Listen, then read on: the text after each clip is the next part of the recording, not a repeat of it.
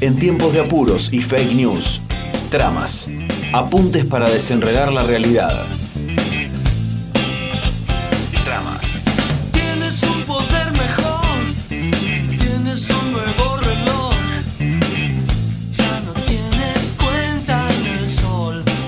Le damos la bienvenida a Francisco Cantamuto, parte del equipo de Tramas Boletín. Fran, buenas tardes, ¿cómo estás? Virginia y José por aquí te saludan. Buenas, Virginia, José, ¿cómo están? Muy bien, muy bien, gracias Fran por, por atendernos. Ya eh, segunda columna eh, siendo parte de Tramas, ¿verdad? ¿Con nosotros? Segunda trama columna con, con Urbana, con Muy José y bien. con Virginia. Muy bien, muy bien. Fran, bueno, eh, has escrito un informe para Tramas sobre una tasa extraordinaria para Bahía Blanca. ¿Recordás que ya algo estuvimos hablando en el programa, que una vez te llamamos antes que seas parte de Tramas? Y, y que Eh, te llevamos sí, para sí. este lado. Eh, de, de hecho, sí, no sé si no fue el año pasado. El año pasado, claro. Sí, sí, porque efectivamente este es un debate que no arrancó ahora, que viene arrastrando el año pasado. Desde el año pasado se empezó a sugerir de algunas organizaciones sociales la posibilidad de evaluar esto y en ese momento avanzó un trabajo que es lo que ahora salió publicado en Tramas, eh, evaluando a ver qué, qué es lo que, cuál era el estado de situación.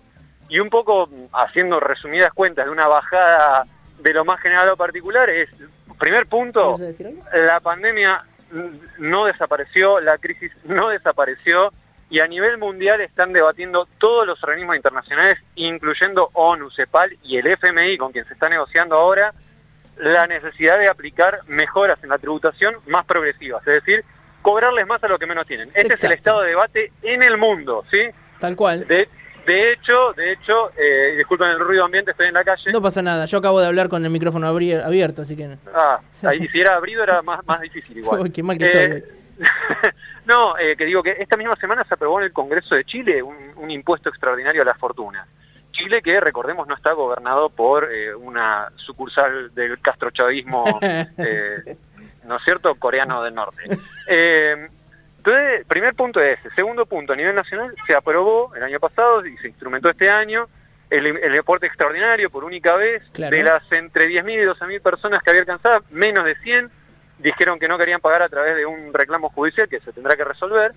Eh, pero es un aporte por única vez. La pregunta es desde lo local, ¿no se puede hacer algo? Bueno, y lo que encontramos es que el año pasado nueve municipios eh, avanzaron en propuestas de este tipo.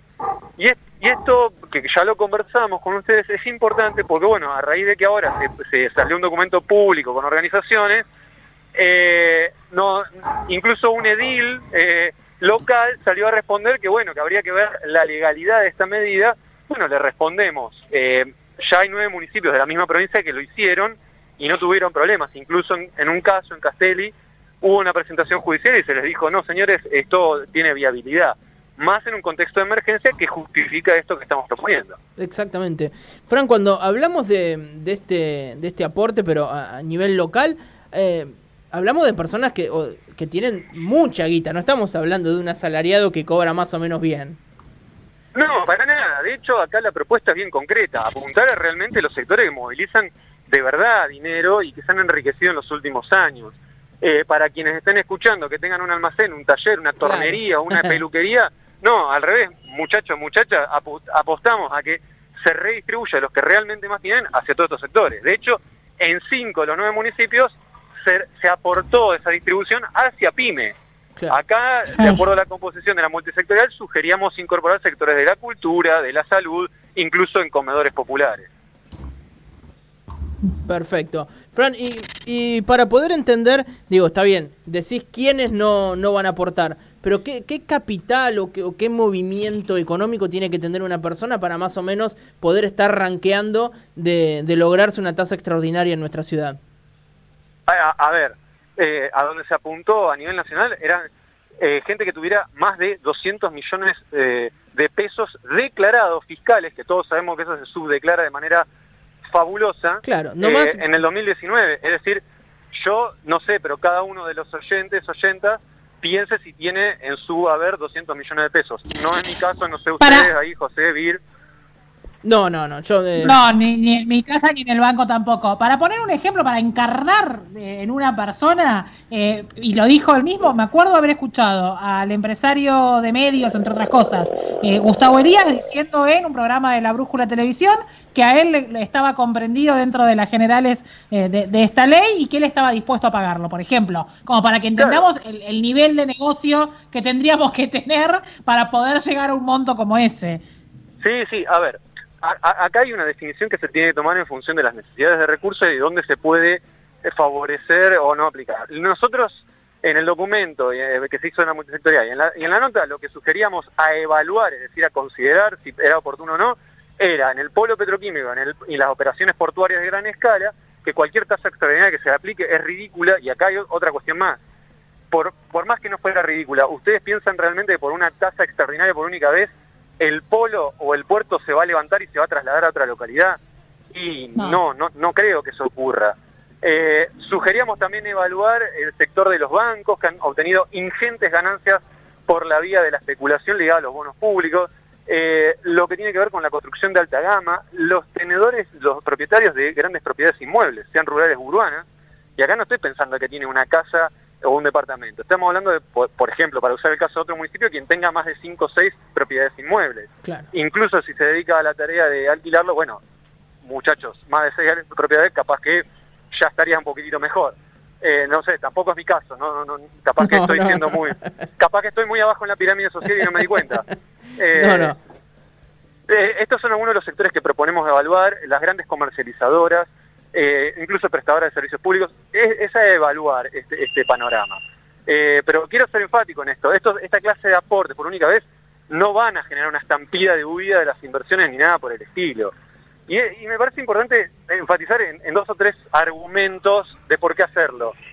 Uno tiene que ver con el ético, digamos, no es ético la desigualdad creciente con la que se afronta la pandemia. Sin duda. Pero además de esto, hay dos argumentos que me parecen importantes. Uno es político y tiene que ver con cómo esperan las personas, más, los, negocios más ricos de la ciudad, seguir operando en un contexto de desigualdad extrema que va a ser un caldo de cultivo de protestas, como estamos viendo, de hecho, que hay protestas sociales a menudo. Entonces, la necesidad de un aporte es también colaborar a la cohesión social.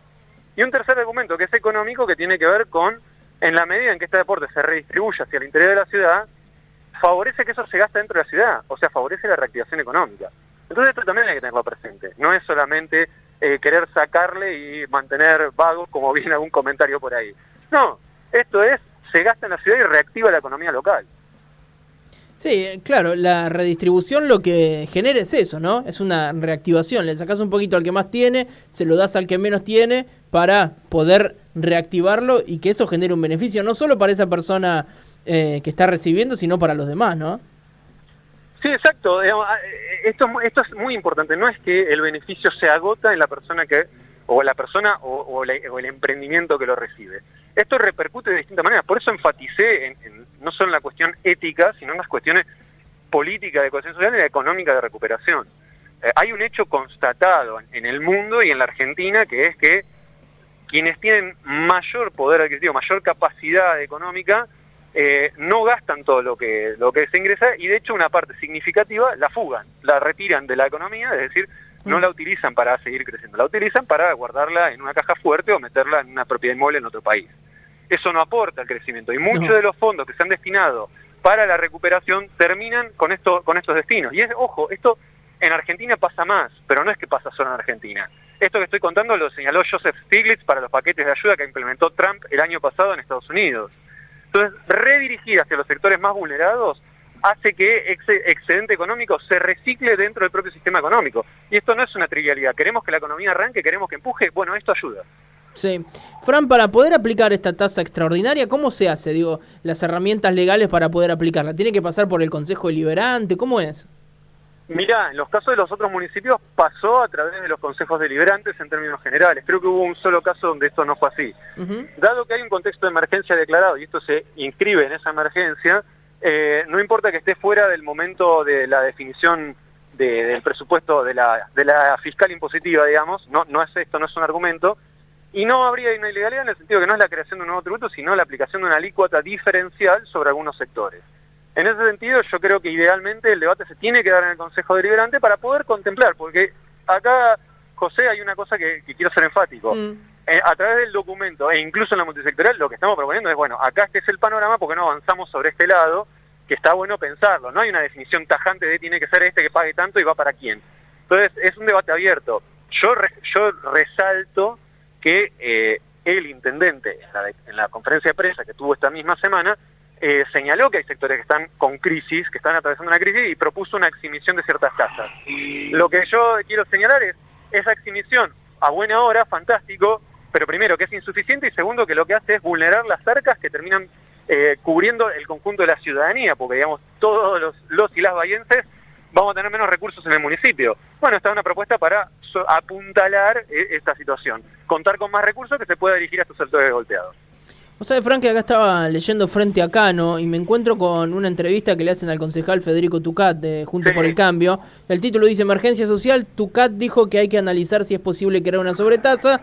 Y la bajadita dice que eh, el concejal del oficialismo aclaró que en Bahía ya cuenta con una sobretasa que pagan las empresas. Y dijo hay que discutir nuevas herramientas. Y a ver, alguna cosita más. Dice, Tucat insistió en que hay que obrar con responsabilidad para no generar un hecho que termine siendo un perjuicio para el municipio desde el punto de vista legal y administrativo. Bueno, es que a, eso me a esa entrevista me refería al responder al edil. Eh, la cuestión de la legalidad y la cuestión, por eso señalo que ya hay otros nueve casos y no es la creación de un nuevo tributo, con lo cual no hay una doble o triple imposición. Hay una situación de emergencia que habilita a modificar las alícuotas eh, para atender a los gastos de la emergencia.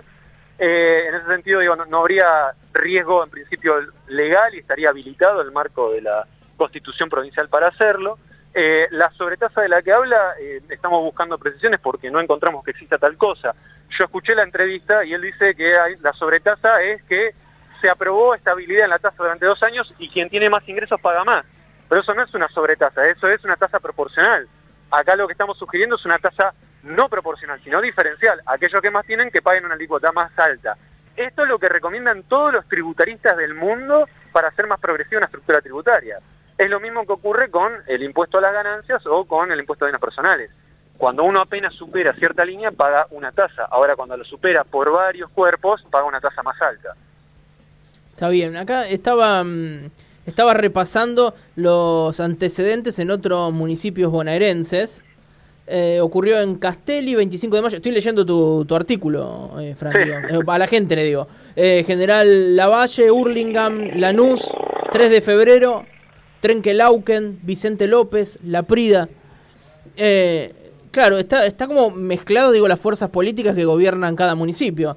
Entonces, Mira, mira, ahí lo que se ve es, primero que hay municipios, desde el conurbano hasta lo más rural que se nos ocurra, o sea, sí. estructuras, eh, estructuras económicas muy distintas. claro. Y segundo, lo que hay es, en el conteo de las intendencias, cinco de esos municipios están gobernados por Juntos por el Cambio, solo cuatro por el Frente de Todos. Quiere decir que si realmente hay voluntad política de avanzar con esto, esto Se es, eh, a- a- más antigreta no se consigue.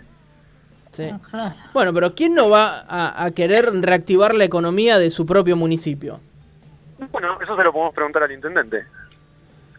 Llámalo al intendente, Facundo.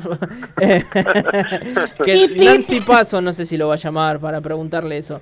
Eh, pero bueno, eh, Fran, decirle a la gente que puede encontrar tu artículo en tramasboletín.wordpress.com que comienza con una pregunta y se aportan más quienes más tienen y la aclaración es por una tasa extraordinaria en Bahía Blanca.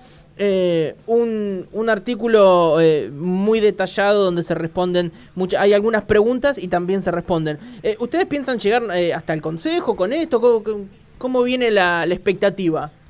Bueno, eh, ahí más allá de este asesoramiento general que, que propongo la mirada general, Sí, están trabajando desde la multisectorial que sacaron el, el documento para, para clarificar, tomar algunas precisiones más y avanzar con llevar un- una propuesta, un borrador de propuesta más bien, al Consejo Deliberante y al municipio eh, para ver por dónde, por cuál de los dos caminos avanza. Pero insisto, hasta el momento, más allá de las preferencias políticas de cada quien, la- el, el tono del trabajo es acá hay una propuesta concreta para mejorar la situación en la ciudad, avancemos. Acá está. Muy bien. Fran, la nota está mm, ilustrada con una nota, con una nota, cualquier cosa, con una foto de Horacio Culaciati. ¿Nos explicas la foto? Eh, pero ahí tendrían que llamarlo Horacio, que es un genio del arte pictórico. Y si yo digo algo, tengo miedo de embarrar Está la muy bien. Muy bien, pero eh, ¿sabe- ¿sabés dónde fue tomada la foto? No, no, no lo sé, no lo sé. Perfecto, te metí en un quilombo. Eh, Fran, Me metiste en un lío. Fran, eh, muchas gracias por estos minutos, siempre sos muy claro eh, y muy preciso en estas explicaciones que por ahí eh, son complejas de entender o, o muchas veces la información es manipulada con cierta intencionalidad de hacerse los boludos. Entonces está bueno que venga alguien y nos diga, mira, esto es así, así, así, se puede hacer esto y lo otro y poner ejemplos de otros municipios donde ya se realizó. Pascual. No me quiero meter con la, con la foto de Horacio, pero entiendo que es una foto de, del omelet gigante de Pigüé Yo la que le entiendo lo hicieron un mismo. fotomontaje. Yo, yo, yo, imag- yo imagino que sí, pero vamos, vamos, vamos a tener que, que llamarlo a Horacio para que pida, para que dé, dé alguna explicación. Está, Si, si es que lo considera necesario, capaz que nos dice, no, la foto habla por sí misma. Sí, parece, sí, el omelette gigante en, en Pihue, donde en una de esas sartenes gigantescas están cocinando jamoncitos y también un- una ola de dólares. Pero bueno, lo dejamos a la libre interpretación de las personas. Fran, el último detalle para la gente que están escuchando, el artículo en tramasboletín.wordpress.com y acceder a las redes sociales de Tramas, arroba tramasboletín, darle me gusta, compartir, comentar, para que esta rueda que es Tramas pueda seguir girando. Y agradecerte a vos. Muchísimas- gracias por el espacio, la verdad que la paso muy bien charlando con ustedes siempre. Bueno, muchas gracias. Eh, Fran, si lo querés volver a escuchar, si se lo querés compartir a tus parientes para decir, fíjense, salí en la radio, lo vas a poder encontrar en nuestra página web y también en la cuenta de Spotify. Muy fácil, buscas Radio Urbana en Spotify y ahí te aparece todo y lo podés compartir y volver a escuchar. Fran, muchas Dale, gracias. compartimos. Dale, Genial, y que sigas bien. dale, un abrazo. Hasta luego. Y ahí lo escuchábamos a mm, Francisco Cantamuto, economista, parte del equipo de Tramas Boletín.